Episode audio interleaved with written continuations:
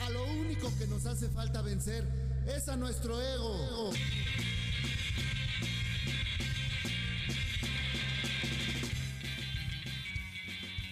Hey, muy buenas amigos. Estamos en el episodio número 2 de este bonito podcast de la sociedad enmascarada. Este día vamos a hablar de un bonito tema que es el juego Kino Fighters y muchos otros juegos de pelea, ya que aquí nos gusta hacer la lucha. Será una reseña de unos amigos, eh, platicar un poco de hacia dónde se está yendo la industria. Para ello tenemos a Kenshin, querido experto en este tipo de juegos. ¿Cómo estás, Kenshin?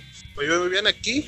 Esperemos tener un buen tema y que, bueno, estén todos entretenidos y que más que nada les guste para que en la siguiente pongamos un poco más de picardía en el material. Nuestro amigo Huevas, ¿cómo estamos esta noche, amigo Huevas? Bien, bien, aquí conectado, andamos. El maestro de maestros, Punker, y una felicitación por ser su día de el May. Oye, oye, El oye, May. pero no, no el día del May es el 3 de mayo, güey. Para, lo que- para los que no sepan, noches. nues- para los que no sepan, nuestro amigo Punker es, es profesor en la vida real. Pero pues, dinos algo, ¿cómo te encuentras el día de hoy, amigo Punker? Este, hola, muy buenas noches, este, muy muy bien. Eh, pues acá tratando de festejar un poquito, pero pues lo importante es que hay salud, ¿no? Y, Pues muchas gracias ahí por las felicitaciones y es un gusto poder compartir eh, este momento con ustedes, ¿no? Aplauso, Claro, y sobre todo porque, porque ahorita tenemos un, invitado muy especial. Vamos a darle una pequeña introducción, ¿no? Que es un jugador que es muy admirado por muchos. A veces tal vez pueda ser odiado por algunas cuestiones ahí que vamos a ir platicando y desmenuzando. Un guerrero del barrio, invicto por tres años en un juego ni más ni menos que KOF 13. Está ahorita ansioso de recuperar su cinturón y ver qué, qué es lo que puede realizar, ¿no? Nada más y nada menos estamos hablando que nuestro querido amigo Bala. Bala, ¿cómo estás el día de hoy? Hola amigos, muy buenas noches. Saludos a todos los que nos escuchan. Encarrerado ya. Salud- eh, felicitaciones a- al profe. Buenas noches, profe. Ahí Gracias, está su- gracias. Su, manzanita. Pues sí, aquí gustoso de compartir este estos instantes con ustedes, amigos. Claro que sí. eh, pues ahorita como, como premisa podemos decirles que vamos a inaugurar una, una bonita sección que se llama de dos a tres preguntas sin límite de tiempo con nuestro padrino, nuestro querido amigo Bala. No sé cómo te sientas al respecto con, con este tema. Wow, pues es una sorpresa, no me lo esperaba, no estaba al tanto de eso. Qué bueno que me contemplaran para este espacio. Muchas gracias. Claro que sí, pero bueno, vamos a dar un poquito de introducción acerca de, de nuestro querido invitado y algunas experiencias de nosotros. Por ejemplo, comencemos con las preguntas, ¿no? Acerca de, de qué fue lo que fue lo, lo primerito que llegaste a jugar en Arcadias. Mm, en Arcadias, bueno, pues este, si nos vamos a cuando tenía más o menos como cinco años, eh, um, a veces salía yo a la tiendita y pues no fal antes en ese tiempo, estoy hablando de hace como 25 años más, no faltaba una maquinita en las tienditas. En ninguna tiendita, eh, si, si no había maquinita era como que, como que le faltaba algo a esa tiendita. Y a mí me tocó este ver lo que era juegos de, de Nintendo, que venían varios juegos. Estaba el Super Mario Bros, Super Mario 3, el Contra, el War Tanks, el Island, Pac-Man, el Battletoads, este mm, Tetris, lo más común, ¿verdad? Em, me tocó también ver Street Fighter, la Champion Edition. Street Fighter 2 Champion Edition. Esa era muy buena también. Ahí sí, yo, yo entraba a las tienditas y estaban las, pues, los adultos, ¿no? Adultos, jóvenes y todo ahí retando, echando retas en el street. Con el Hadouken y el Shoryuken y ya te trabé con, con puro agarre y así, ¿no? y así fue como... Esos fueron mis primeros juegos. Y, y de esos juegos, ¿alguno te llamó a ti la atención como para empezar? Bueno, antes de lo que era la, la escena fighting, bueno, pues ya imagino que eso fue más grande. eh, ¿Algún juego de, de aventura o de Nintendo que te haya gustado jugar en ese entonces? Pues me encantaba el Contra, me encantaba mucho, mucho el Island Adventures. y el Mario 3. El famoso Capulinita, ¿no? Así Muy es. bueno, muy bueno. Muy buenos juegos por parte de, bueno, de una infancia. Y bueno, yo no, no soy, me llevas por unos años, pero tenías razón. A veces había maquinitas donde tenían hasta juegos de, de Famicom. A mí todavía me tocó verlas. Y sí eran entretenidos.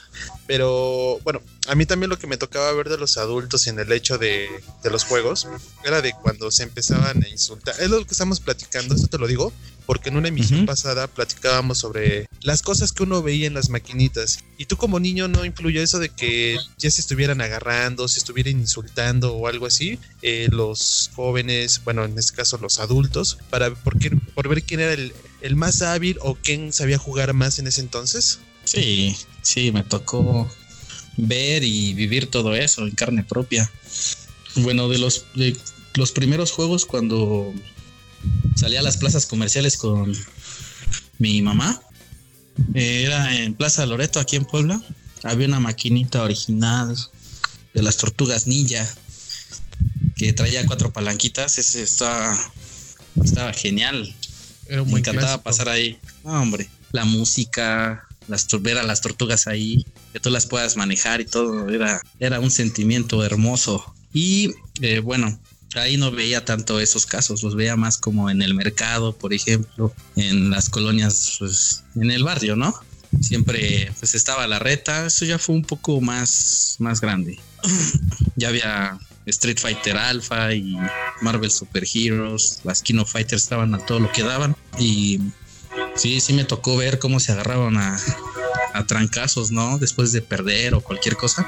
El ganador pues mufándose, el otro pues no aguantaba y se, se, se excedía un poco en la burla el ganador y el otro le respondía pues a golpes, ¿no? Sí, de que, bueno, pues sí me ganaste, ¿no? Pero pues solo ganaste un juego, ¿no? No, no es para que me digas así. Y mangos, se armaba la trifulca ahí en las arcades, todos para, para las orillas, pegaditos a las maquinitas y ya la señora así de sálganse, sálganse.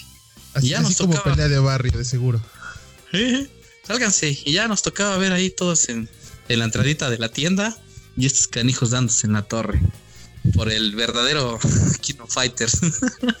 Ándale. Y a mí Pero también que- igual. A mí eh, me tocó una vez meterme en precisamente por donde vivo. Hay unas canchas de tierra. Ahí se les ocurrió, bueno, poner una tiendita con máquinas. Me acuerdo que estaba la COF 99 y yo andaba buscando reta, ¿no? Porque casi no salía o cosas así. No tenía para el pasaje, no tenía para las maquinitas. Me iba caminando buscando, buscando gimnasios como el Ash Ketchup. Y entonces, este, me toca retarlos, ¿no? Y eran una bandita así, puro cholo y venados punquetos, cinturones con hebillas así, picudas. Ah, hombre, todos unos personajes. Los voy Ahí entrando. Ahí llega un paréntesis. ¿No te ibas a meter ahí a los, al pueblo de, de aquí de Don Huevas? No, no, jamás. jamás. No sale vivo. estoy diciendo. No te estoy diciendo que no tenía para los pasajes. No, es que bueno, él es de aquí por Amozoc y pues por eso, así como los describes, digo, no te ibas a meter allá por su rancho. No, no, no, aquí estaban más pesados. En la ciudad estaba más pesado todo ese rollo. Que es el centro, eh, los barrios como el Alto. Hombre. Bueno, para no hacerte la gran cansada, empiezo a jugar, empiezo a ganarles. Ya llevaba como 5 o 6 wins. Y me empiezan a jalar los pelos. Sí, el típico jaloncito de así de te jalo despacito, pero duele mucho. Pero no sabes quién fue porque fue así de rápido, ¿no? Ya me volteo, me volteo, digo, ahora qué onda. Este, siguen con lo mismo. Y ya nada más, este, eran como siete, siete canijillos ahí. Entre los que jugaban y los que no jugaban. Y hasta que me volteo y ya, este, pues les digo, bueno, ¿qué traen, no? Ya así, arriesgando mi vida, casi, casi. Digo, bueno, pues, ¿qué traen, no? ¿Quién es el que me está jalando? Y ya, este, pues yo en mi mente dije, el primero que me diga yo, va el primer chingadazo ahí, y lo que salga. ¿Y cómo fue? Dice, no, pues yo, pues no sé qué, y empieza a caminar hacia mí. Mangos, que lo regreso de uno. No, pues todos se agarraron primero a su compa, y yo me salía corriendo. Y correr y correr y correr y, y correr y correr y correr hasta que ya no me alcanzaron. Y ya, pues más grande, igual no fue tanto así como visitando tienditas, pero sí era como que agarrabas coraje con cierto jugador o cierto jugador te agarraba coraje, ¿no? Tenías que aguantar todo ese tipo de cosas. Yo tengo una curiosidad que anda por ahí. Bueno, conozco otro jugador, ¿conoces? También es local. Le dicen el cacho. ¿Él nunca se te puso así de rebelde este cacho? Ah, ah, muy buena onda. Ya lo conocí ya en la época de, de cuando empezaban los torneos de COF 2002. Entonces estoy hablando que yo tenía como 17, 18 años. Ya lo conocí grande y aparte él jugaba otro juego, jugaba al Marvel 2. Entonces no nada que ver, pero sí muy buen muy buen tipo. Jugaba 2002 también, ¿eh? Sí me acuerdo, ya me acordé. Sí, pero no, él muy tranquilo, ¿eh? Muy respetuoso y buen tipo.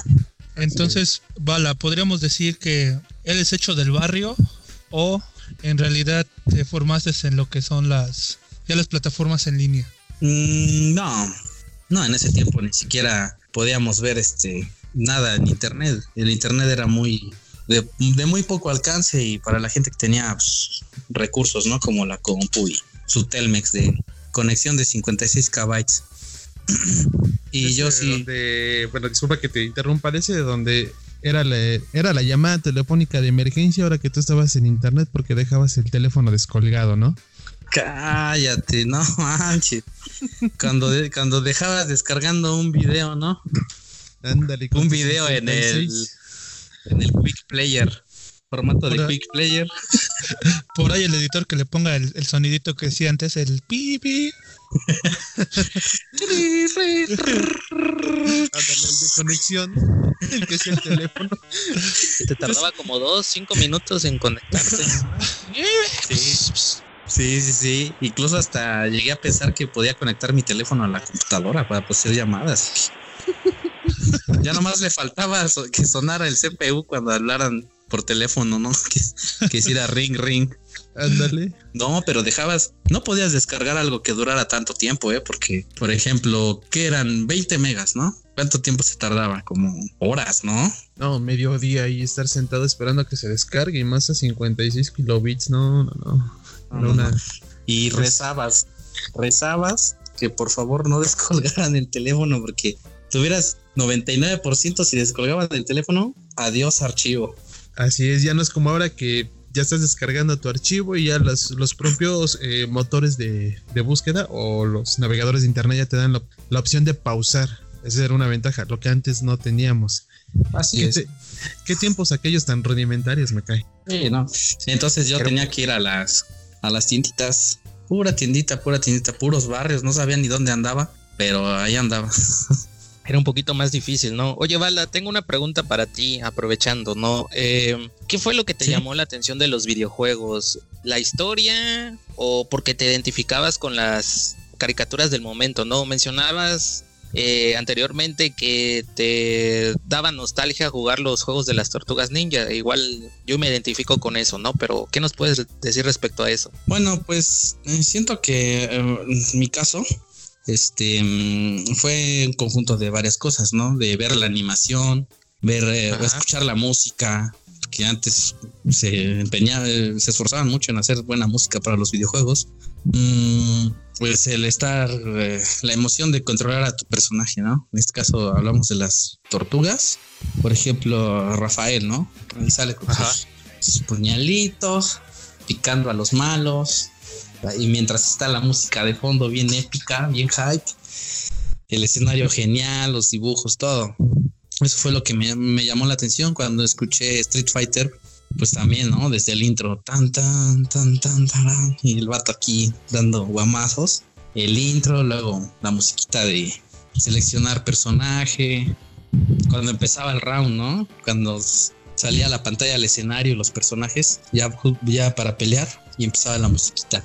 Y cada personaje con su, con su estilo de música diferente, ¿no? Eh, característico de, de tanto el diseño como los movimientos que hace o de la región que sea.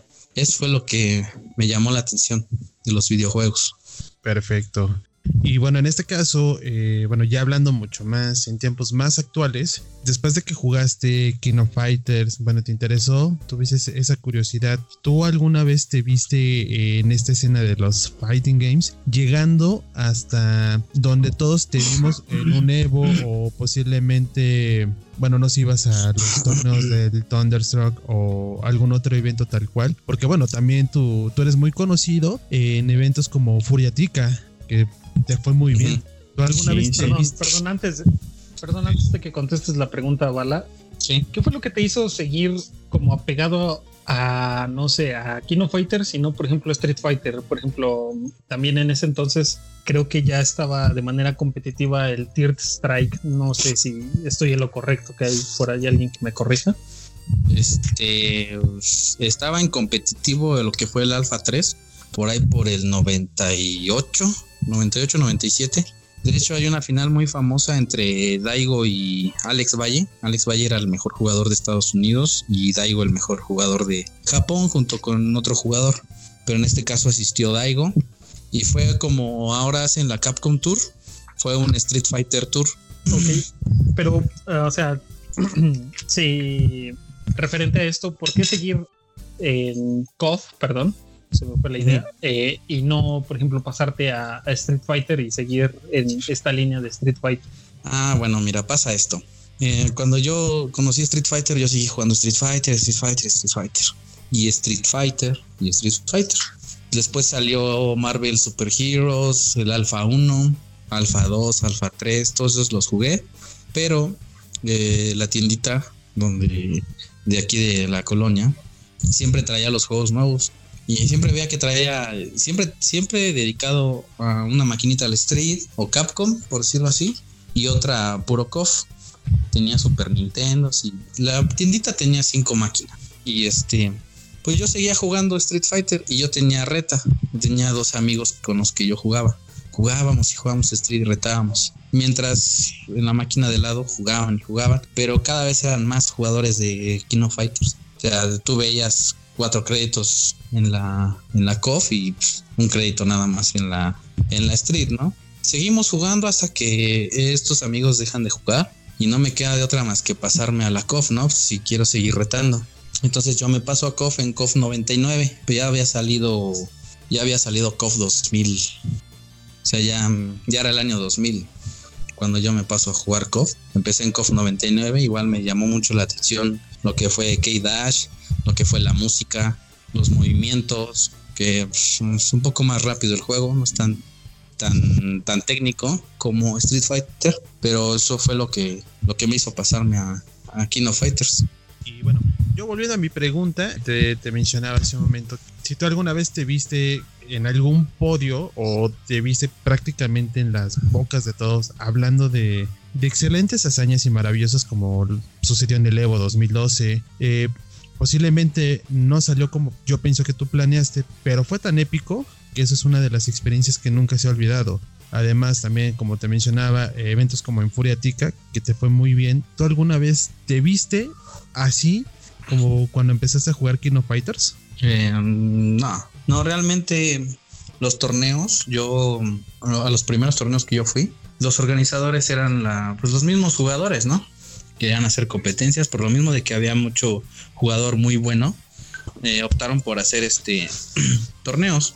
Pero lo que aquí, eh, lo que comentas, yo siento que siento que fue más lo que creció en organización y equipos, por ejemplo, como el de Alex Valle, ¿no? Que es el Level Up, o como de Arturo Sánchez, alias Sabin, que es Team Spooky. Eh, siento que son esa, es, esas organizaciones son las que crecieron, las que se fueron para arriba, creando torneos y pensando en el jugador, ¿no? Pensando en eh, precisamente en eso de que hacer una competición de tanto jugador bueno que hay para hacerlo épico. Entonces yo nunca, nunca creí que esas organizaciones fueran a crecer tanto, ¿no? Fueran a, hacer un, espectáculo. Entonces cuando yo entro a la escena, pues este sale el juego en consola, empiezan a meterlo a los torneos, empiezo a asistir, empiezo a conocer todas esas organizaciones y personas que se dedican a hacer torneos o participar y veo que es una comunidad enorme, ¿no? Y que aparte de que es enorme, o ya era enorme, todavía tenía muchísimo potencial para seguir creciendo, como lo es hasta ahorita, llegando a lo que es ahora, ¿no? Pero no, no, no me imaginé nunca algo así. No sé, eh, los compañeros tienen algo, alguna pregunta. Tranquilos, tranquilos. bueno, uno por uno. Sabemos que en, al jugar, o bueno, los que estamos acá todos somos videojugadores. Sabemos que al jugar tenemos una presión muy, muy fuerte, ¿no? Ahora, mi pregunta es, ¿qué diferencia encuentras con el bala de antes en una final al bala que es ahora en una final? ¿Qué le dirías a, tu bala del pasado? ¿Qué le diría a mi bala del pasado? le diría que pues que siguiera esforzándose más, que no dejara jugar, que se involucrara un poquito más en todo lo que es como organización, eh, pensar más en los demás jugadores, tratar de pues, como consentirlos o alentarlos a seguir jugando, exponiendo su, su habilidad, su talento y más que nada pues que se la pasen bien, ¿no? Es lo que yo le diría a, mi bala del pasado. Ok, Bala, tengo otra pregunta para ti. ¿Cuál sería el, el COF, ojo, que te gusta más del año 94 al 2000? 2000. 2000. ¿Qué te pareció eh, eh, el, COF 2000 aparte de implementar el nuevo sistema de strike? ¿Qué fue lo que dijiste? No, pues eh, acá hay una novedad, acá hay algo chido, no sé, o sea, ¿qué te atrajo al COF 2000? Fue el, el roster de los Carters. Había muchísimos porque los equipos eran de cuatro. Em, el sistema de striker, bueno, de ayudas, Era, era muy rápido. Lo podías usar mientras tú estabas pegando, como lo hace ahora Marvel 3 y Dragon Ball Fighters. Por ejemplo, no sé, alguien que tenga un combo largo, pues desde el principio metías el striker, ¿no? Un striker que se tardara, no sé, en 5 segundos o 4 segundos. Tú tenías 4 segundos para hacer el combo, terminarlo y que el striker explotara y lo volviera a levantar y meterle otro combo. Eso fue lo que me, me llamó la atención porque como yo jugaba Marvel, eh, jugué el Marvel X-Men contra Street Fighter, el, el Marvel contra Street Fighter. El sistema de ayudas era el Marvel contra Capcom también. El sistema de ayudas era este cuando tú sacabas tu ayuda, el personaje sacaba una animación como de hey, ayúdame, ¿no? Y en esa en esa Kino Fighters la 2000 no era así. Era todo el tiempo estás jugando normal, estás de aquí para allá, pegando, recibiendo golpes, lo que sea. Y mientras tú podías sacar tu, tu ayuda al mismo tiempo. O sea, no interrumpía tu, tu movilidad o tu estrategia. Simplemente como que se agregaba y le daba una dinámica muy rápida al juego.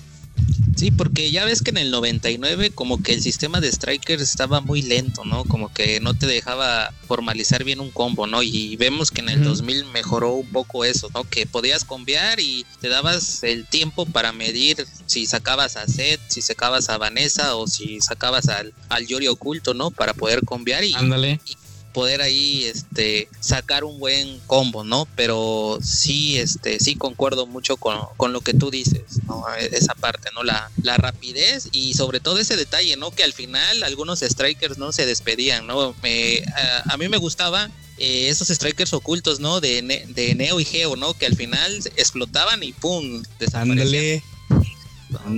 que, es el que te hablaba por ejemplo, con Kyo, ¿no? Tú le metías el combo, o sea, shalala, shalala, puño, patada, guamazos, ¿no? Y lo terminabas con un especial, pero tú ya habías sacado como al segundo golpe a estos chicos, a estos, a estas ayudas. Ajá. Y estos entraban y contaban. Uno, dos, tres, cuatro. No me acuerdo, creo que al cinco explotaban.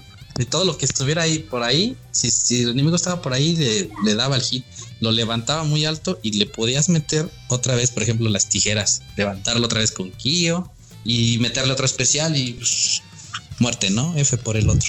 F por el otro, perfecto. F como dicen los chavos, ¿no? De ahora. los, los TikTokeros. Ándale. Yo tengo una pregunta, Bala. ¿Tú crees que los juegos de pelea hoy en día, no sé, debido a tu, tu experiencia, ¿Crees que los juegos de pelea son ahora difíciles de aprender, pero más bien son fáciles de, de, aprender a cambiar y demás, pero difíciles para desarrollarlos, o sea, para que tú te, te, mantengas entretenido en el juego. En el caso, por ejemplo, de, de Dragon Ball Z Fighters, ¿no? Que cuando salió el juego fue el juego de peleas más vendido y más descargado, pero como a las dos semanas perdió casi el 80% de, de su base de fans. No sé si, me entiendes la pregunta. Sí, sí.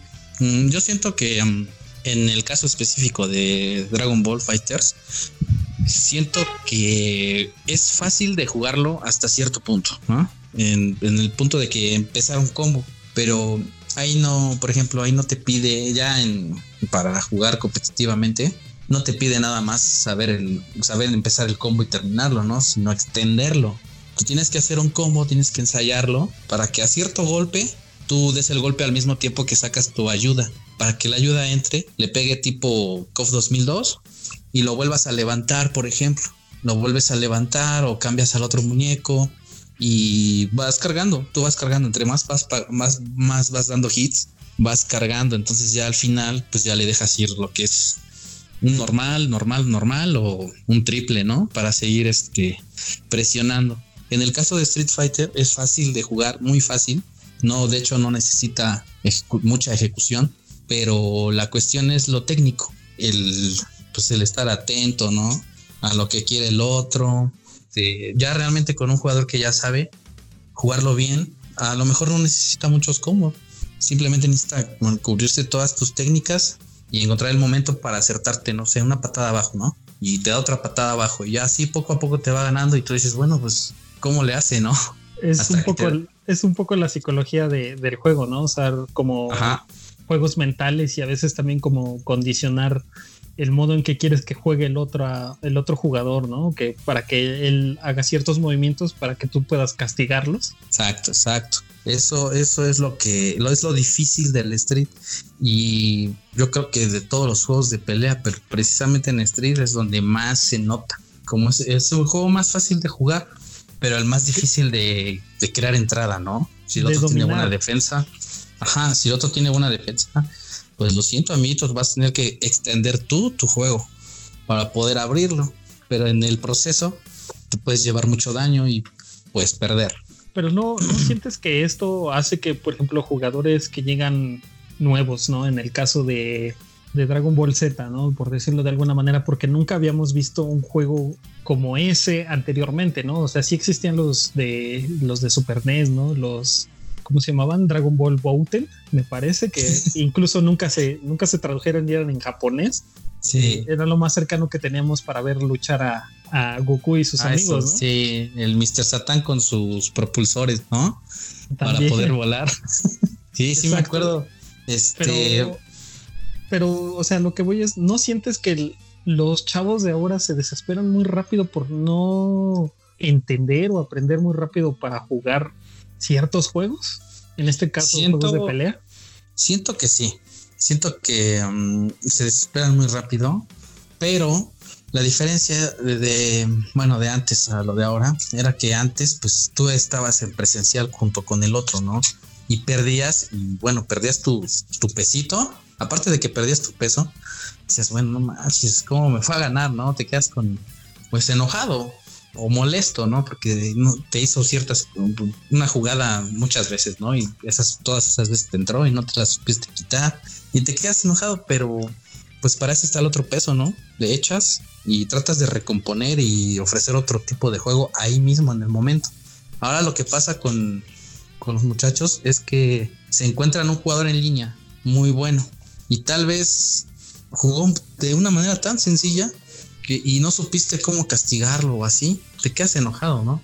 Y te desesperas y a veces, no, pues, luego hay frases como de que desistir el juego, manco, ¿no? Cosas así. Pero yo siento que todos los jugadores nuevos que quieren entrar a los juegos de pelea deben de saber o de tener en mente que van a tener que pasar por ese proceso. Es un proceso muy bueno porque mm, te hace crecer, te hace mejorar como jugador, te hace tener más reacciones, te hace aprovechar cuando el otro se equivoca, porque el otro se va a equivocar a lo mejor en un round dos veces, ¿no? O una vez. Pero con esa vez tú le haces un combo, a lo mejor no lo matas, pero ya le estás dando a entender que no puede hacer ciertas cosas, que va a tener que hacer otra diferente, ¿no? Claro, claro. Entonces vas creciendo, vas creciendo, vas agarrando experiencia, em, vas entrando, no sé, te enteras de un torneo en línea y entras, ¿no? dices, bueno, quiero rifar, ¿no? Quiero rifar, quiero aplicar todo lo que he aprendido y pues vamos a darle. Si ves que no te funcionó, que te matan en la primera ronda, te mandan a losers y de hasta adiós, no, siento que lo deberían de tomar como experiencia. ¿Por qué? Porque hoy en día ya no se hace un torneo nada más. Hay un torneo ahorita, eh, mañana va a haber otro, la otra semana va a haber, va a haber dos, y así sucesivamente. Y oh, bueno, ahorita, por ejemplo, en este caso por la pandemia, pues todo es en línea, ¿no? Claro. Entonces no se, no se desesperen, chavos, no tiren el juego, mejor échenle coco y tal vez hasta podemos descubrir un nuevo talento, ¿no? Que es lo que le hace falta a México. Tener nuevos talentos porque pues mm, todos los tops ya somos mm, adultos mayores. Sí, sin duda. Eh, nada más como para cerrar este, este apunte y esta pregunta que estaba yo haciendo, a veces creemos que con echarle la culpa, ¿no? Al lag o al jugador contrario, que estás jugando con algún brasileño, con algún Ken brasileño en el caso de Street Fighter V, este, pues parece que eso hace la diferencia, pero no era realmente lo que, lo que dices, ¿no? Que debemos de darnos cuenta que el que está fallando o el que está haciendo las cosas mal es uno y no los demás. Así es, así es, tú debes de crear tu, tu propio juego y hacerlo fuerte y ponerlo sobre la mesa, ¿no? Cuando estás en el match. Si el otro tiene la habilidad para ganarte, significa que te hace falta una cosa más. Y así poco a poco vas agregándole cosas a tu juego que va a llegar un momento en el que tu juego va a ser tan extenso que vas a lograr pues, grandes cosas, ¿no? Por ejemplo, calificar a un top 8 en algún torneo.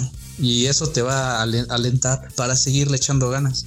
Y bueno, sin menospreciar o, o sin o de estar consciente de que hay muchos jugadores igual que tú que quieren rifar y que eso es bueno, porque si no hubiera, entonces ¿cómo le haces para subir tu nivel? Claro, sí, en eso tienes muchísima razón. Ahora pues vamos a una bonita sección que se llama preguntas y respuestas con el bala. Bueno, en este caso, como tú eres nuestro invitado, por eso lleva ese nombre. No sé. Eh, vientos, vientos, vamos. Mi querido Huevas, ¿quieres empezar con preguntas y respuestas? Sí, vamos a empezar, pero antes de, poner un seguidor, me voy a poner yo, porque también soy seguidor. Te voy a contar una historia que, este, la primera vez que vi a Bala, estaba yo viendo el Evo, me dijo Kenshi, oye, chécate el, Evo que hay un mexicano. Entonces dije, ah, órale, cámara, va. Lo estaba yo viendo y creo que Bala es el hombre de las remontadas. Bala es esa, esa persona que te hace que te hace decir o pasar por tu cabeza de ya, ya valió madres todo. Pero con un mono cambia las cosas yo quisiera saber qué pasa en esos momentos, de qué, en qué piensas, Bala, qué, qué te hace mantenerte tan sereno. Pues no lo sé a ciencia cierta o explicarlo bien, pero um, cuando me siento tan presionado o tan, en peligro, ¿no? Es donde um, empiezo a pensar más. Porque al principio de los matches, bueno, yo expongo mi juego, ¿no? Pero conforme va el match, tú vas pensando, ¿no? Y em, cuando yo hago las remontadas, empiezo a cuidarme más, empiezo a, no regalar ni un espacio, a aprovechar todo el espacio que te da el otro, el oponente, pensar qué es lo que hace más daño o crear como un tipo plan, ¿no? Digo, bueno, a lo mejor no tengo barra, ¿no? Pero ahorita le meto dos combos, lo tumbo, hago bien mi juego y ya voy a cargar una. A la próxima le meto esa, esa especial, ¿no? O la uso para rodarme y seguirle haciendo daño, ¿no? El que en este caso el que va a estar más presionado va a ser el otro, porque el otro es el que te tiene que tumbar, el que te, te tiene que ganar. Entonces el otro es el que tiene que ofrecer, pero hay muchos casos y yo creo que pasa en todas todas las retas. El otro jugador no te mata, ¿no? Te empieza como que a cuidarse de ti a pesar de la sangre que tengas o la ventaja que él tenga. Empieza como que a cuidar su sangre, ¿no? Ahí es donde empiezo a como que a tomar opciones o decisiones muy rápido, pensar muy rápido. Digo, bueno, le voy a hacer esto, va, me le voy al, al sobres. Ya depende que, con qué me conteste, yo sigo dándole, sigo dándole. Hasta cierto punto, ¿no? Ya cuando tengo un cachito de sangre o cosas así, ya es donde pues prácticamente todos los movimientos, ya sea caminar, hasta caminar hacia enfrente o caminar hacia atrás, se vuelve una estrategia. Es donde empiezo a presionar, a presionar, a no regalar nada, ni un espacio. ¿Me quieres matar? Bueno, no te voy a dejar matarme, ¿no? Porque pues yo quiero seguir jugando. Y entonces es donde empiezo, empiezo, empiezo. Y ya cuando veo, pues, ya, ya casi estamos a, igual de sangre, ya casi lo voy a matar o con un combo se va, se va cualquiera de los dos. Eso es lo bonito. Eso es, es esa sensación solamente te la da ese en, en, ese en ese espacio cuando ya tiene en esa situación cuando ya tienes muy poca sangre el otro también tiene poca sangre en donde los dos tienen que pensar y pues que pase lo que tenga que pasar no sí de hecho como te lo dije eh, yo no bueno eh, yo no soy muy muy bueno en los de pelea pero eh, en lo particular sí. a mí me encanta verte jugar porque no eres como los típicos jugadores que están esperando, que están al contraataque, sino por regular siempre veo que vas adelante, adelante, adelante, adelante. No sé cómo se diría esto en este término de, de los arcades de pelea, pero uh -huh. ¿te consideras un jugador agresivo? Sí, es como es como pushear. Ahora como sí pushear que... en el en el Gears. vamos para adelante, vamos para adelante y a meter presión, ¿no? Ajá. Y llevar granadas, ¿no? Obviamente, eso es, eso es básico. ah, bueno, este, la motivación tiene que estar al 100, porque si no, no, no, no pusheas a gusto. Mentalidad de tiburón. Para tu mochila, ¿no? No olviden, no olviden la mochila tampoco. Eso de las granadas, ya, ay no, bueno ya. Es una historia, eh, eh, queridos oyentes, que algún día vamos a contar cuando tengamos oportunidad nuevamente de, de, contar con nuestro amigo Vale en este podcast y contaremos una de esas tantas anécdotas que suceden, ¿no? Cuando, cuando estás jugando en línea y echando cotorreo con los cuates. así es, así es. Pues no sé si ah. alguien quiera preguntar. Eh, bueno, te voy a preguntar, eh, no tanto de mí, sino como te habías mencionado, estas preguntas son por parte de, de, la gente que te sigue, tus seguidores, fanáticos. Y aquí hay una que es de Emanuel Díaz Pérez. Dice, bueno, si es algo, sí. ¿cómo te podré explicar la pregunta? Controversia. Si mete mucha controversia porque pregunta, ¿quién consideras que es el mejor jugador de México en cuanto al universo de COP? Y pone postdata, tú no cuentas. ¿Yo no cuento? Así es, tú no cuentas como en el en esta consideración o en este en este top. Mm, bueno, el universo del COF en México. Mm, bueno, pues en este caso no podemos eh, sin miedo, de, sin miedo, sin nervios. No podemos pasar de largo o no podemos omitir las participaciones que ha tenido Violen Caín en lo que es fuera del país, ¿no? Representando México. De, bueno, muy rara vez gana un torneo, ¿no? Pero este, de todas maneras, siempre está topeando, siempre está ofreciendo juego, siempre está eh, buscándole cómo mejorar su juego, ¿no? Fue a Costa Rica también, le ganó recientemente, no sé cuántos meses tenga, pero le ganó a Kula en la final de COF 14. Se ganó un, un patrocinio para ir a participar a las finales de campeones de COF 14. No me acuerdo si es SNK World Tour o Neo Geo World Tour. La verdad, ignoro eso porque, bueno, a partir de que empezaron a, a, meterle muchas actualizaciones al juego y que lo hacen muy sencillo y así, pues le perdí un poco de interés. Pero siempre se escucha Violen Caín, Violen Caín para allá, Violen Caín para, para acá. Y yo siento que ahorita es el mejor representante de México que, que pueda haber, ¿no? Digo, digo, tiene todo tiene todo el equipo, tiene pues tiene visa para poder viajar a donde, donde él quiera. Eh, aprovecha todo eso y a veces se le dan los buenos resultados. Ahora, eso, una eso, pregunta, yo tengo, perdón, perdón, ya adelante. Eh, no, yo iba, bueno, solo iba ya a concluir con, bueno, eso esperamos de ti eh, en este regreso tan fuerte que tuviste. Que más adelante vamos a platicar de ese regreso, pero creo que muchas de las personas que te seguimos, esa trayectoria, esperamos que eso ahora venga por el nuevo Bala. Como, dice, como dijo mi compañero, mi amigo al principio, eh, que venga sí. a recuperar ese cinturón. Bueno, digo, Marcos. Pues sí, eh, mi pregunta era orientada a la casualización del juego. ¿Crees que con todos estos cambios de diferentes juegos que ha sido como la casualización, ¿crees que haya afectado los juegos de pelea? En este caso, COF 14. Em, siento que ah, más que la actualización es este es el juego en sí, el juego completo, ¿no? Las mecánicas que pusieron pues es una, eh, una derivación de la COF 13 con los X, por ejemplo, que ahora todo el combo se basa en X y terminas con un doble, ¿no? O normal y un doble. Eso a mí lo que me gustó fue eso, que metieron ese cancel, el super cancel, que le metes, por ejemplo, un Robert, ¿no? Un personaje muy famoso. Le metes la especial, la que le da un buen de guamazos, ¿no? La normal, nivel 1. Pero tú tienes atrás, abajo, tienes otros dos niveles. Entonces, cuando termina de dar el último hit, ese super, puedes cancelar esos dos que tienes con otro doble. En este caso sería el Lao Soboken, que avienta y que da cinco hits porque es doble. Eso fue lo que me gustó a mí mucho. Que puedes meter, que todos los supers tienen dobles y que puedes cancelar un super normal con un doble.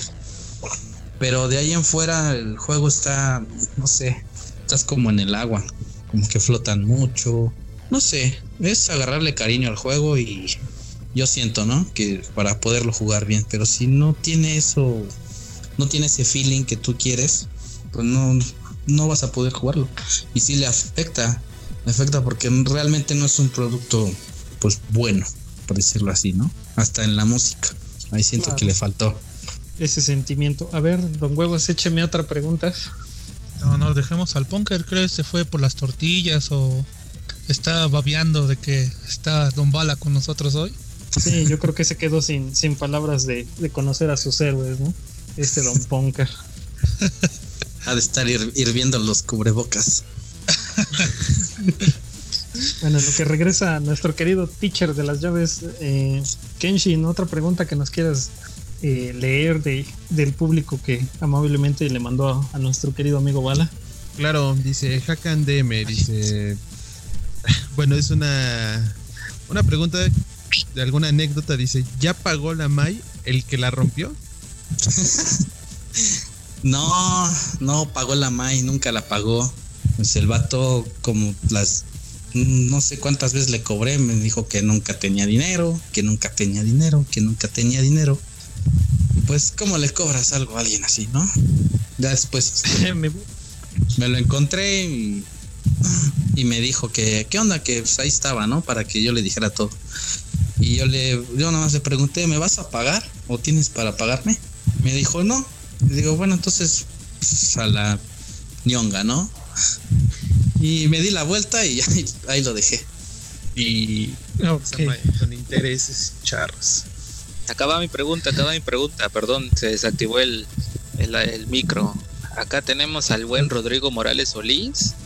Te pregunta, ¿qué es de lo que más te arrepientes en hacer y no hacer en tu carrera como gamer? Mm, Raúl es el famosísimo Morrinsky, el mejor de México. él, sabe qué onda. Este, de lo que mm, me arrepiento, Mm, siento que me arrepiento no haber hecho más cosas en lo que fue en su momento. En, cuando yo, eh, en el momento en que yo tenía más proyectos y muchas ganas de seguir con esto, de llevar lo que todo lo que aprendí en Estados Unidos, traerlo a México. En ese proceso tuve que pues, atender lo que es mi vida personal, ¿no? Lo que es la familia, todo eso. Y pues la verdad sí me alejé un poco. Yo cuando regreso a México, pues yo me regresé porque según quería tomarme un descanso extenso, ¿no? Sí, bueno, ya jugué bastante, jugué como jugué un año, dos años y pues este pues ya, ¿no? siento que ya ya estoy grande y pues ya mejoraste cargo de lo que es tu persona y tu familia, ¿no? Y de eso me arrepiento. Me arrepiento. Siento que pude haber, no sé, conllevado las dos, echarle un poquito más de ganas a lo que yo tenía en mente, pero pues lo dejé de hacer. De hecho, cuando te digo que cuando regreso a México, yo vine pues, según a descansar y empiezan todos a, en México a invitarme, ¿no? Invitarme en San Luis, Monterrey, Tijuana, Veracruz, México muchas veces, Tlaxcala. Si existe Tlaxcala, yo fui Ah, caray. Ahora sí, ya fui. Sí, llegó. Este, llegó con vida. este, pues a muchos lados, ¿no? Y empiezo a jugar, pero por lo mismo de que estoy atendiendo lo que es mi vida personal, yo dejo de jugar. Entonces, cuando yo me presento a los torneos aquí en México, pues yo voy prácticamente con lo que sé, con lo que aprendí, todo lo que hice allá. Porque aquí realmente no me puse a entrenar, ni me puse a jugar, ni puse a hacer nada. Entonces, cada que yo, yo iba a un torneo, iba con lo que me acordaba y con lo que sabía. ¿Y cuál es la, cuál era la otra? Eso es lo que me arrepiento, ¿no? ¿Y cuál era la otra? ¿Qué es de lo que más te arrepientes en hacer y no hacer en tu carrera como gamer? Ah, bueno, eso fue no hacer. Entonces, hacer, pues no, realmente no, no me arrepiento de nada. Del único que me arrepiento va a sonar chistoso o ardilla, pero sí fue como precisamente en el Evo S de 2012. Me arrepiento de no haber, no, me arrepiento de, por ejemplo, no cuidarme, de no de estar tranquilo, tomar mi agüita, no sé, un tecito, cafecito, dormir a mis horas, estar concentrado. Bueno, pero mm. creo que fue algo más como de la presión de, estar ya en la final del torneo que tal vez te puso así, no sé, es, es una no, No, no, porque mm, yo sí estaba consciente de que había calificado al top 8 y que al otro día eran las finales, pero mm, pues ya sabes, ¿no? Van los que van de México hacia Estados Unidos, pues se empiezan a hablarte, no, eh, no manches, yo vi tus torneos y vi tu torneo aquí, y qué bueno, y mira, y cómo vas en el torneo, y, y algunos hasta conocidos de antes, ¿no? Conocidos de aquellos tiempos de los torneos de la 2002, por ahí del 2005, 2004, 2006 este, pues empiezo a cotorrear con ellos, ¿no? Traen otro cotorreo. Ellos realmente pues van a, van a participar, pero pues ya para el domingo ya casi nadie estaba vivo, ¿no? Entonces ya les quedaba pues, echar relajo y todo. En ese año precisamente se, se bautizó lo que era el, el Team COF, no, ajá, no, Team México, que era como una aglomeración de todos los jugadores que iban de México hacia Estados Unidos y los mexicanos que estábamos en Estados Unidos. Y eso nació de, de hecho tuve un error ahí. Alguien Penny, muy conocido en la comunidad de videojuegos de pelea, renta un cuarto, un cuarto grande, junto con Tim Lago de Tijuana, el buen Juan Alberto y Mónica, rentan un cuarto grande, ¿no? Entonces me dan viada, me dan viada para quedarme ahí, porque a mí me iban a pagar cuarto de hotel y todo, pero dije, no, ¿qué voy a hacer yo solo allá, no? Entonces me empiezan a preguntar, me empiezan a, el mismo día del evento, ¿no? El viernes. Oye, pues qué, pues dónde están, ¿no? Eh, quiero jugar contigo, quiero conocerte o así o así. Y entonces veo muchos mensajes de esos y entonces posteo. Digo, si alguien, todo el que quiera jugar o que quiera compartir, convivir, lo que sea, aquí está el cuarto. y publiqué el número del cuarto, ¿no? Ya pasó una hora y me empiezan a, dar mi caguiza, ¿no? Oye, no es ¿cómo se te ocurre pues, postear el cuarto, no? Como que cualquiera puede entrar o así. En eso empiezan a llegar, bueno, primero los latinos, ¿no? Peruanos, chilenos, colombianos, después empiezan a llegar los asiáticos. Llegó ahí Café ID, llegó ahí Xiaohai y Dakou y otros chinos de Street Fighter que jugaron con otros jugadores de Street Fighter gracias a que llegaron a ese cuarto. Entonces todo se concentró allí y así fue como nació el cuarto del Team México Room. Entonces al otro año ya no estaba, pero se organizaron bien, presentaron un cuarto un poco más amplio y ya todos sabíamos la, dinámica, ¿no? Llegas al hotel, llegan el día del evento y todos se aglomeran ahí para las personales, la comida, las retas, todo, para conocerse. Perfecto. Eh, señor, señor Huevas, usted tiene una pregunta, me parece. Así es. Ya contando esta anécdota que acabas de decir, entonces aquí estaba yo leyendo las preguntas que te hicieron y te pregunta Tony de Ace o de Axe, como se diga, con eso es como de One Piece. Primero te pregunta, ¿qué te motivó o te influyó para jugar? Y la segunda pregunta, creo que es la más importante para él. ¿Amas a la banda de San Luis? ¿Qué me motivó a jugar? Mm, bueno, que me muchas cosas. Me encantaba pues, la animación, lo que provocaba en mí el videojuego. Para seguir jugando, pues toda la gente que conocí, a la gente que le gustaba lo mismo que a mí. El competir, todo eso me motivó a jugar. Y que se llama la banda de San Luis, pues claro que sí, claro que sí, bofo, bofo, pues sí. Siento, siento que Bala, más aparte de ser, como se ve todo concentrado cuando está en una reta, siento que Bala, ahora sí que, disculpe la palabra, pero al Bala le gusta el desmadre. Siento que Bala es, es persona que, que puedes convivir con él y echar desmadre. Entonces creo que sería sería correcto decir que Bala no solamente habla a San sino a todos los, los videojugadores de, en este caso, de KOF o de juegos de pelea, o estoy equivocado? No, sí, es correcto. o sea que, perdón, este, tanto que le gusta el desmadre que aquí José, Joel Chipol, perdón, te pregunta, ¿tú mordiste al perro o él te mordió? Qué vato tan payaso ese hombre, de veras. A ver, ¿por qué no nos cuentas este la historia de, esta pregunta? No, no, eso me pasó apenas antier en la noche. Estaba yo jugando en la casa de un amigo y este, ya me voy como a las 12, 11 y media, algo así.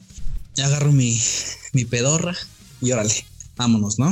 Y en la esquina, en la esquina me salieron cuatro perros y yo no podía cerrarle porque el, el piso era como de, esos que son de tierra y piedras. Había hasta pedazos de madera y clavos, cosas así. Entonces no podía cerrarle tanto porque aparte casi era la esquina y ahí está la, pues, la calle donde pasan los carros, ¿no? Entonces no puedo, no puedo acelerar, tengo que frenar. Al momento de que freno, se me acerca un perro blanco y me quiere morder y lo pateo. Al momento de que lo pateo, el otro perro se me avienta la mordida. Cuando yo, yo veo el, hocico del perro bien abierto y sus dientes, yo trato de jalar mi pierna, pero en ese, en ese momento el perro pues sí alcanza a morderme. Fue al mismo tiempo, al mismo tiempo que me que cerró el hocico, yo me, me jalé. Entonces, si no me hubiera, me hubiera jalado mi pierna, me hubiera prensado el perro y los demás también.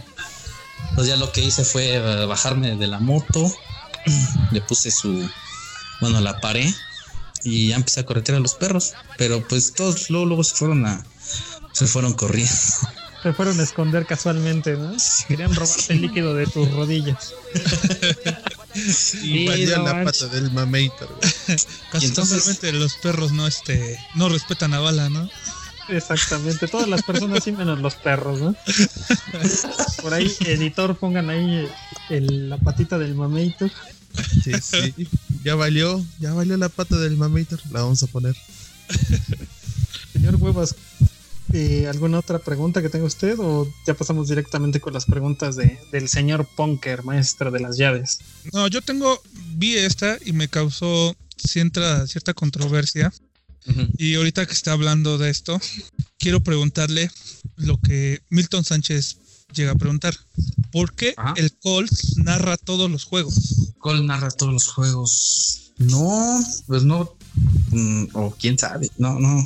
No, realmente no, no todos los juegos sí narra eventos pues importantes, ¿no? Porque pues su presencia en el micrófono es cierto que es buena, pues, es algo simbólico de México que es la lucha libre y el comentario tipo tipo acá lucha libre, ¿no? Y pues aparte son juegos de luchas, ¿no? Y el vato tiene cierta cierta este imparcialidad, ¿no? Con quien sea, o sea, él igual a todos a todos los jugadores le caen bien a él, entonces lo invitan me imagino que lo invitan ahí es ya es cuestión de, de organización y, de las empresas, ¿no? Que van a hacer sus torneos, que piensan en él como una buena opción. Y pues la mayoría de las veces no defrauda. Entonces, es, es bueno lo que hace.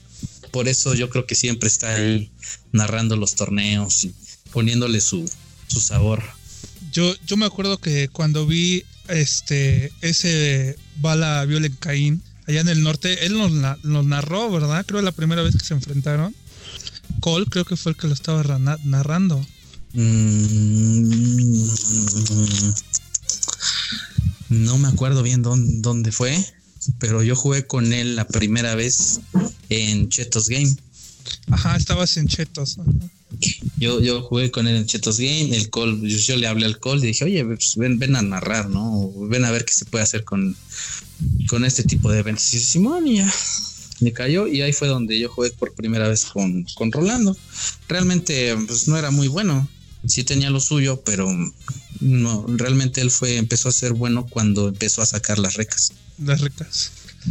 Él empezó ya a hacer hacer de A como de, ay, güey, no mames, aguas con ese cabrón, ¿no? Porque por aquí, como el Midas, ¿no? Por aquí te toca y ya, ya fuiste, te convierte en polvo. Me quedo sin comentario en las recas, sin comentarios. que es, es, es, no, pero pues también son difíciles de hacer. No es cosa fácil, tienes que comprar tu óptica y calibrarla bien para que pues te ayude un poco más, ¿no? No, no, no se puede como aquellos mitos que salían antes que con cualquier palanca lo puedes hacer o, cosas así. A, huevo necesitas. Es, depende del jugador. Si tú a ti te cuesta mucho trabajo hacer los comandos, tienes que darte una ayudadita, ¿no? Pues para eso están, para eso están las palancas nuevas o los botones, por eso hay tantas marcas. Es el, es lo que te comentaba hace rato. O sea, este jugador, este hombre tiene pues, todo para para sobresalir, ¿no? Para echarle ganas y, que se den los resultados poco a poco. Le tomó bastantes años, pero de todos nos aprendió algo. Yo en, ese entonces también le enseñé varias cosas. Él me preguntaba y yo le contestaba, sin pena. Hay mucha gente que no lo hace, mucha gente que se guarda sus, sus secretos o cosas así, pero pues al yo ver que pues no había mucha competencia en México, tenía que, a cada lugar que iba, de hecho en Estados Unidos lo hice también, por eso fue que tuvo tanto éxito el torneo de la Evo. Aparte de que Atos regaló una playera si te inscribías al torneo de la COF, eh, la COF eh, les llamó mucho la atención a los eh, estadounidenses y cada región a la que yo iba a jugar, igual yo hacía los cuartos y los invitaba, no, no me quitaba nada. Los invitaba y pues luego ahí me andaba yo paseando, viendo las retas viendo las retas, viendo qué hace, qué hace este jugador, qué tiene de bueno, qué tiene de malo, qué le falta, qué no. Y entonces me acercaba, ¿no? Me acercaba y le decía, tú haces, tú haces este gancho casi siempre, ¿no? Me decía, no, pues sí. Y digo, hazlo, em, empiézale a variarle con dos y dos. Cada que lo, de cuatro veces que lo pienses, hazlo dos. Tú escoges la situación, pero hazlo dos nada más. Las otras dos no lo hagas. Aguántate y y ahí vas viendo qué, qué es lo que pasa.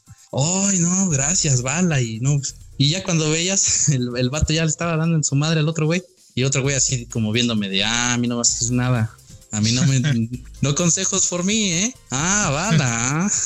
Y ya este, ya me acercaba y digo, a ver, ¿qué monos traes? ¿Qué haces? ¿Qué combo haces con un drive y una barra? ¿Qué combo haces con una barra? ¿Qué combo haces normal? Ya lo veía, lo analizaba y le decía sus puntos fuertes, sus puntos de, oportunidad, ¿no? De pasarse de lanza y los, los puntos negativos, ¿no? Donde se entrega, donde se, donde se vende, ¿no? O por tantita presión ya soltó un ganchote, ¿no? Ya ahí se quedó vendido y el otro se aprovecha.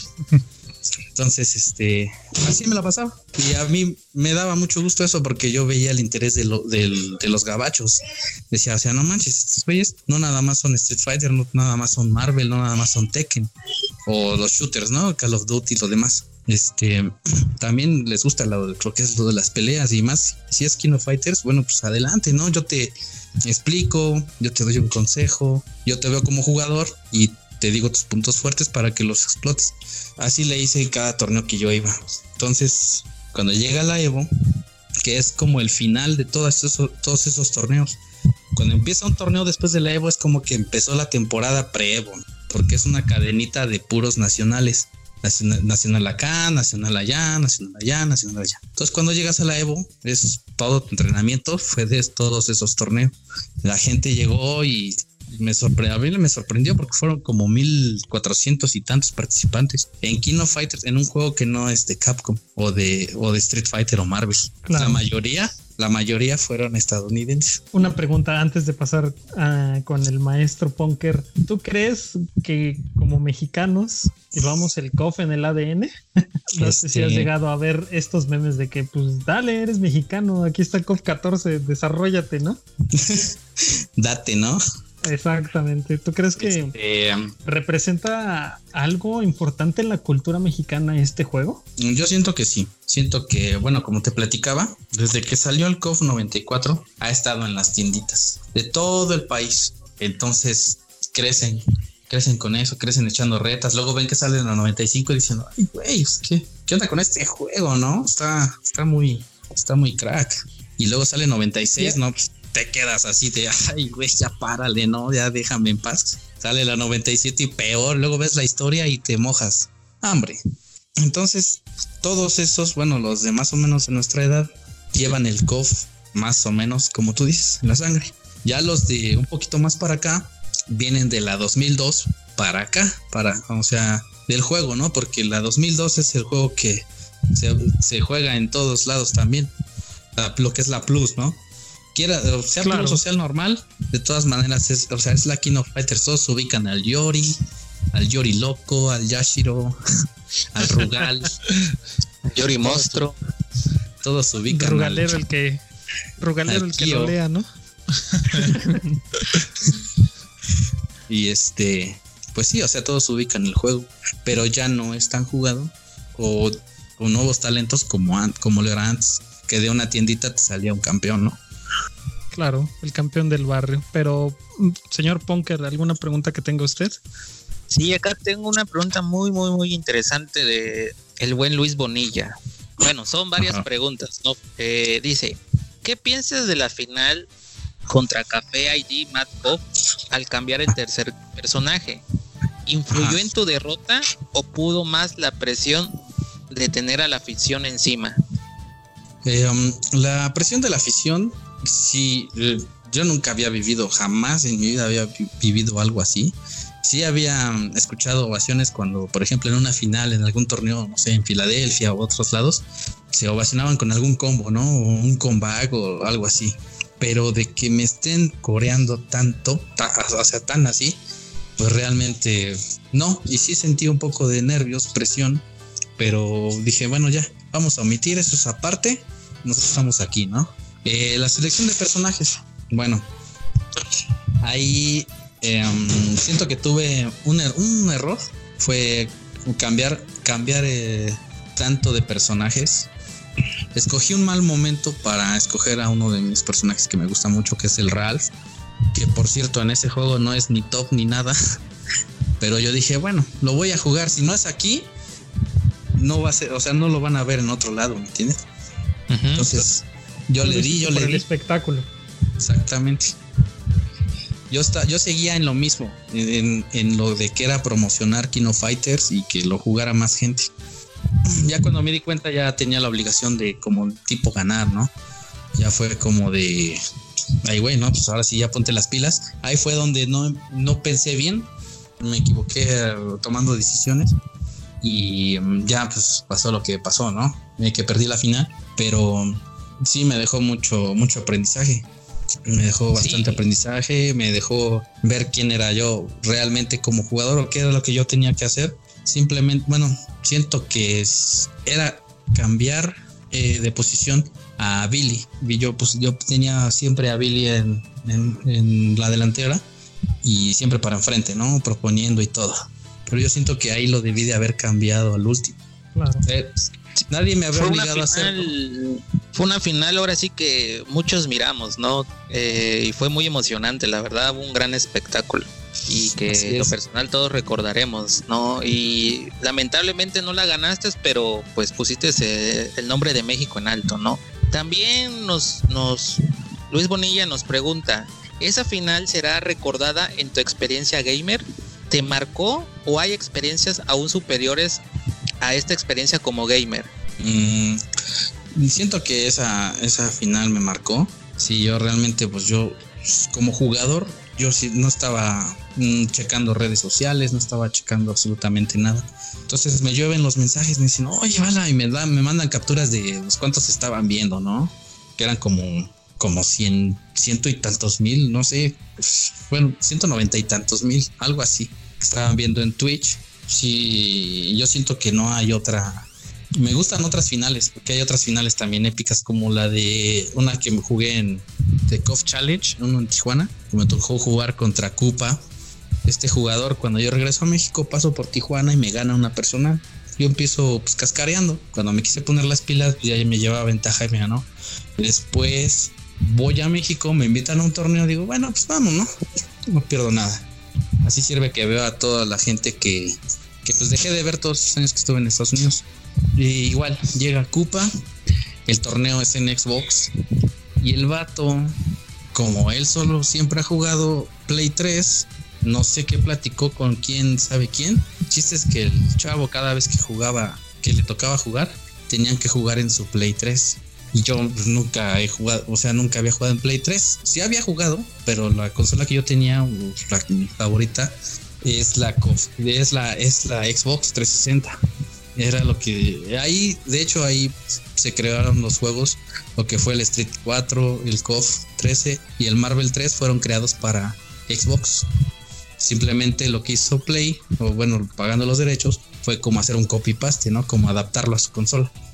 Pero siempre, a mí siempre me gustó jugar en, en Xbox. Entonces, me juego con él ya en semifinales y me gana. Yo me quedo así de bueno, tuve que jugar con otro tablero y me quedo así de el tablero no me falló, pero sí fue la, un poquito la molestia, ¿no? De, de bueno, pues quién es este hombre para llegar a un torneo que se está haciendo en Xbox y quiere quiere que jueguen este En Play 3. en Play 3 y todavía hasta lleva su consola el muchacho. Digo, bueno, no jugué a gusto, me ganó. Pasa este torneo de Tijuana, llegamos a la Winners Final y me destroza, ¿no? Me manda a losers y él pasa a la gran final. Me toca darme contra un francés que se llama Fox y otro que se llama Frionel y este les gano. Regreso con él a la final. Empieza la final y me empieza ganando dos, dos matches completos con un solo personaje que es Mr. Karate. En ese momento yo dije, no más, este vato sí está, está con todo, ¿eh? Dije, no, hombre, pues ya. Vamos a jugar a lo que se. Fui a un torneo a San Luis y a mí me gustó en ese momento, porque mm, creo que es de momentos, me llamó mu- mucho la atención lo que era Río. Yo ya jugaba con Yuri y ya jugaba con Takuma. Eh, um, no había jugado a Takuma, ya tenía mucho tiempo que no jugaba con él. Entonces digo, bueno, ya, en la última reta voy a jugar a lo que yo sé, ¿no? Voy a pensar un poquito más y shalala. Agarro los, los tres personajes que de hecho son familia. Es el papá y los dos hijos. Yo tratando de, pues casi siempre con la familia trato de, re- de relacionarlo con los videojuegos. Entonces yo dije, ah, bueno, pues ya está el poder de la familia, el Dojo Saksaki, vámonos. Empieza, empiezo a dar un poquito más de juego, ya se, se nota más, pero otra vez está en posición de hacerme un 3 por 1 igual con Mr. Karate, porque a Takuma le metió el combo largo, el de HD. Yo dije, no, ya se fue el Takuma, ¿no? Ya nada más me va a quedar Yuri otra vez. Y digo, no, a ver, vamos a calmarnos. No vamos a irnos tan al frente, vamos a empezar a caminar, ir para atrás, pensar bien. El chavo se equivoca en una, se avienta así como tipo Robert y se queda vendido. Entonces ya lo que, lo que tuviera, lo, ya lo que sea, como fuera le metí ahí el, un combo. Y al mono que sigue le, le gano. Entonces le llego al tercero con y empiezo a darme cuenta que pues debo de jugar un poquito, como que bajarle dos rayitas, ¿no? A mi presión, a mi pusheo, a todo. A ser un poco más paciente, a- a- como que soy paciente, estoy siendo paciente, te estoy incomodando, pero de repente te va el rocheo, ¿no? Así intenso, así todo de plano. Fue donde se, se empezó a descontrolar. Le gané esa reta y le gano tres seguidas y lo reseteo. Después le hago dos en, la, en el reset, le hago dos seguidas. Y yo dije, no, pues ya, ya estuvo, ¿no? En eso el chavo recompone su, su juego, ¿no? Empieza a pensar también un poco más y me hace dos seguidas. Me vuelve a ganar con uno y en la otra me vuelve, me, me gana, entonces queda dos a dos. Y dije, no, hombre, esto ya se puso así color de hormiga, ¿no? Llega el último match, no, el chavo me, me llega al tercero con su segundo mono, ya con muy poca sangre. Con mi tercero le gano a su segundo mono y nos vamos a- al, al round final. Y ahí fue donde pues ya hice un poquito más mi juego y ya solo fue puro rocheo. El vato pues ya, o sea, no supo porque primero estaba como jugando paciente y luego ya me lo fui encima y ya no me hacía las cosas que me hacía antes y pues me tocó ganar esa final. Fue una remontada épica también. Tú debes de ser vale al remontadas, güey.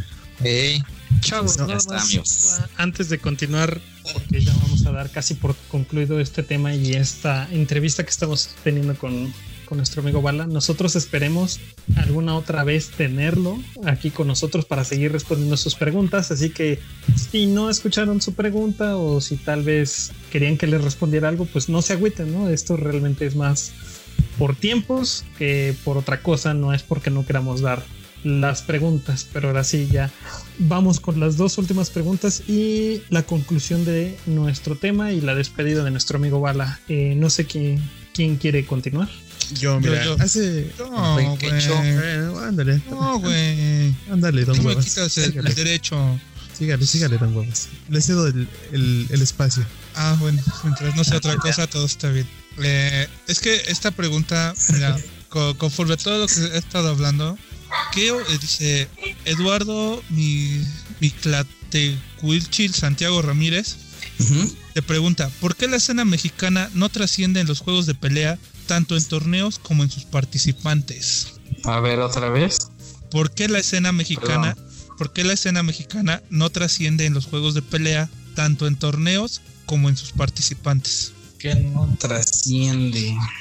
Eso no, no, no, no entendí bien la pregunta. Bueno, porque habla de que trasciende que los torneos o los jugadores o Yo digo que los jugadores, ¿no? Que por qué no ha habido un Bala, un Violent otra vez, o sea que, como decías, que, que se genera este, este semillero otra vez de, de campeones y de prospectos. Yo me imagino que es por Mm, donde va la pregunta. Bueno, en este caso, igual que hace años, hay muchos jugadores buenos. No se dedican a jugar entre sí mucho porque saben que se van a topar en algún torneo, ¿no? Pero eso es hasta ahí. Pero a veces los, los jugadores mexicanos no, no sabemos. yo no me incluyo, pero soy mexicano. Pero no me incluyo porque no saben manejar ese tipo de situaciones. Una cosa es, bueno, el juego y otra cosa es la persona yo pues con Violen Caín siempre, siempre me había llevado muy bien, muy, muy, muy bien. Incluso le hago chistes, él también me hace chistes y cosas, me hacía cosas así, ¿no? Ahora no sé por qué, si, si será por su representante o no sé, ¿verdad? Pero este, muchas, muchas de las veces el ego, el ego de los jugadores es tan grande que no lo deja ponerle atención a otras cosas más que a su ego, ¿no? siento que Violen Cain está haciendo las cosas bien. O sea, en el aspecto de que, pues, el chavo creo que no tiene vicios, se prepara bien, eh, um, sabe analizar los matches. Yo jamás, jamás me he metido, antes de jugar con alguien, jamás me, he metido a analizar sus matches ni nada de eso. Lo digo porque en una ocasión un amigo que se llama Sam, Samuel Santana, de allá de- del norte, llega y me pregunta, o me menciona, oye, no manches, ya viste a Matt Goff, está bien cabrón. Está, no manches, he visto sus videos en línea y está, está, pero sí con todo el vato. Yo le digo, pues no, no, jamás lo he visto. O sea, sí sé que sube sus videos y todo, pero cuando veo que duran una, dos horas, tres horas, digo, no, o lo empiezo a ver y me duermo luego, luego. Entonces prefiero no analizar el match y este, en este caso Violent Cain lo hace, eh, se junta todas las herramientas para cuando llegue el día de jugar eh, lo haga, lo haga bien, pero no todos son así, no todos saben diferenciar, no todos saben manejar ese tipo de cosas, o no todo, o todos por lo mismo del ego les hace creer que toda la, la atención o los beneficios, patrocinios, lo que sea, sea para él y no para el otro, ¿me entiendes? Ok, entonces, con lo que me acabas de decir, y ya con esto concluyo yo, tú que has sido jugador internacional, que has estado no nada más en Estados Unidos, sino en otros países, ¿cuál es tu opinión de la comunidad mexicana? ¿O cómo nos ven? ¿O cómo ven a los jugadores este, fuera de México? En Kino Fighters pues, somos top, ¿no? Somos eh, de los ocho primeros, por decirlo así. Porque están países como, ya sabes, ¿no? Todos los tacatacas de allá. Oye, Son pero como- eso, eso, eso no deberían contar, güey. Porque eso hacen Eso- trampa. Bueno, pero, ¿por qué? Pues no mames, tiene los ojos rasgados, güey. No sabes qué traen debajo de las de los párpados. Ah. Como Black Mirror, ¿no? Ándale. Algo así. No, es este. Pues siento que la comunidad está bien, de verdad. Es, no está tan mal como decimos. La, la cosa aquí es lo tóxico. Eh, hacen mucho énfasis en, el to- en lo tóxico, en el bullying, en el molestar al otro, en opinar cosas que no tienen sentido o que no, comentarios que no van como, no sé, ¿no? Ah, tal vez yo le comento al, un ejemplo, ¿no? Le voy a comentar al Violín Caín para que vean que yo pienso diferente y cosas así, ¿no? Pero realmente todo eso se va juntando y crea como que un, un obstáculo para la- tener la mentalidad de crecer y de llevar a todos los jugadores de México, de que realmente le están echando ganas, a lo más alto, ¿no? A competir con los mejores. Siento que eso es lo que le falta al jugador mexicano, aparte de buenas conexiones y todo eso, para jugar en línea más lejos. Y pues sí, realmente está en, está en nosotros, ¿no? Como jugadores, eh, hacer de lado esa mentalidad o ese ego y tratar de hacer crecer todo en toda la escena, ¿no? Tratar de ayudar, cosas así. Eh, no esconder los beneficios, porque hay veces, yo he visto o me he enterado de varias cosas que um, tal vez alguna compañía manda cosas, ¿no? Manda cosas para los jugadores. Pero como tú eres el contacto y como nadie sabe, pues te quedas con esas cosas, ¿no? Y a lo mejor regalas una o dos, pero te mandaron siete. Ese tipo de cosas son las que hacen el retroceso en lo que es el crecimiento de la comunidad. Porque si realmente ayudaras, para empezar, ayudarías a siete jugadores, ¿no?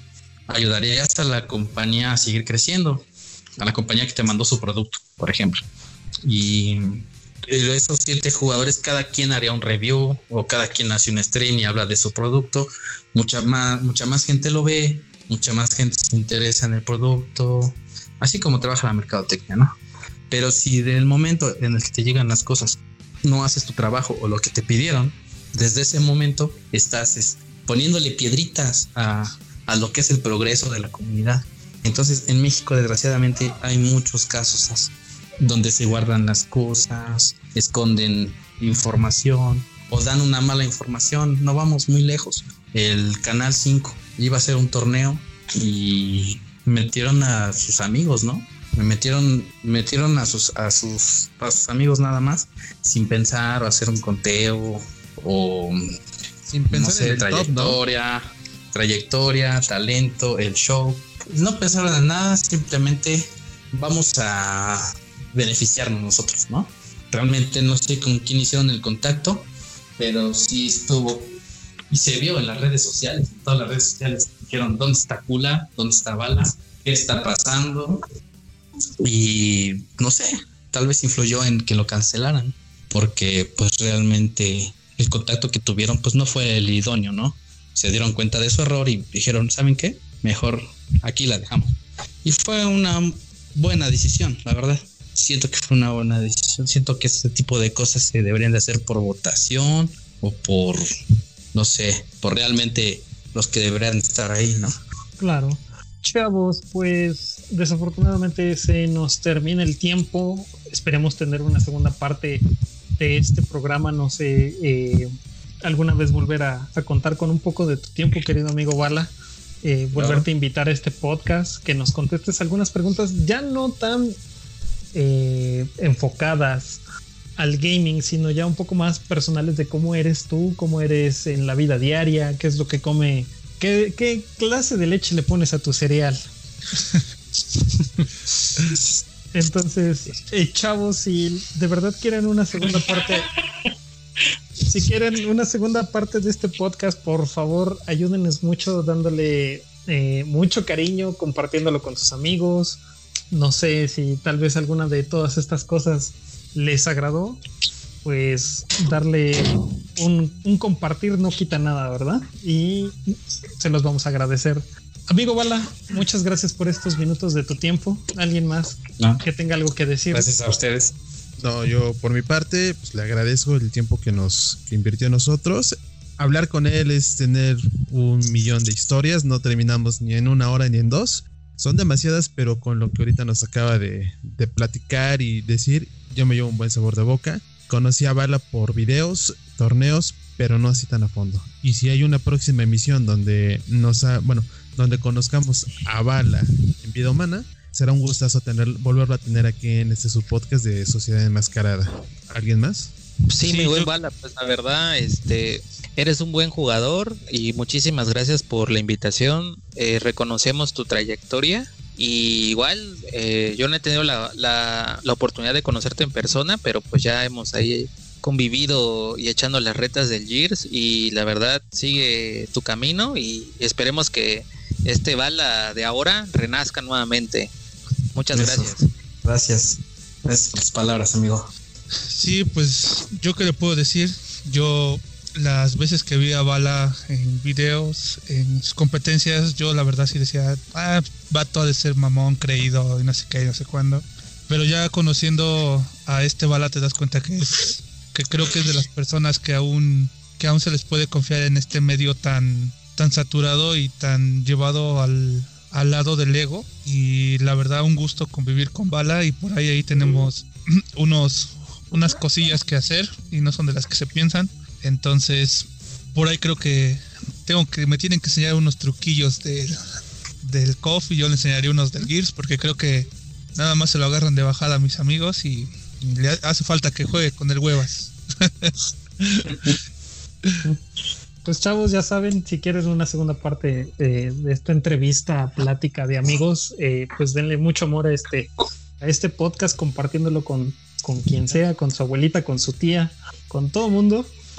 Y pues, ¿qué más puedo decir yo? Una excelente persona, eh, alguien que no se toma tan a pecho las críticas, yo creo. Y definitivamente tengo ganas de conocer al Bala que no es eh, parte de la escena competitiva. Pues por mi parte es todo. No sé si tengan algún, algún apunte final ustedes, amigos luchadores. No, para nada, al contrario, agradecemos que nos escuchen. Este va a ser un audio que no van a, no se va a reproducir solo una vez, lo van a poder reproducir las veces que quieran, escuchar esas historias. Y pues, eh, como menciona aquí Samael, esperamos tener a el bala humano, que es el que vamos a conocer en una próxima emisión, si él nos los permite. Por mi parte, agradezco y pásenla bien, ya sea en noches, días o tardes, en el momento que escuchen este podcast, nos estaremos escuchando nuevamente. Lávense las manos, marranos. Sí, nos estamos viendo en la siguiente, nos estamos escuchando en la siguiente emisión. Cuídense mucho y aguas con el COVID. Así es.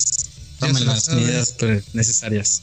Ya, ya se la saben, cuídense, protéjanse. Ya también ando trabajando en Uber Eats, ya no nomás de stripper, ahí si quieren mi contacto, ahí me lo, me lo avisan, ya saben, próxima gira, Cuevas Tour 2020. El COVID no nos hace nada, no existe. Tu amigo Bala, algo que quieras decir por último, como despedida. Tus redes sociales también, si nos las puedes dejar. ¿Cómo te podemos No, encontrar? pues este es ah, Twitter es arroba bala Luisito. En Facebook, ya saben, Armando Castro. Y mi página, mi página de Facebook es FGC Bala.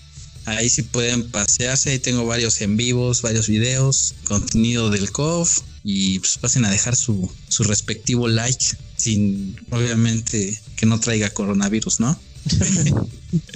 sí, ahí denle- le dan seguir y, y like, ¿no? Y pues muchas gracias por invitarme, la verdad me la pasé bien. Eres bienvenido cuando gustes, amigo. Gracias. Pues con, pues con esto nos despedimos. Hasta la próxima. Hasta Adiós. luego. Bye.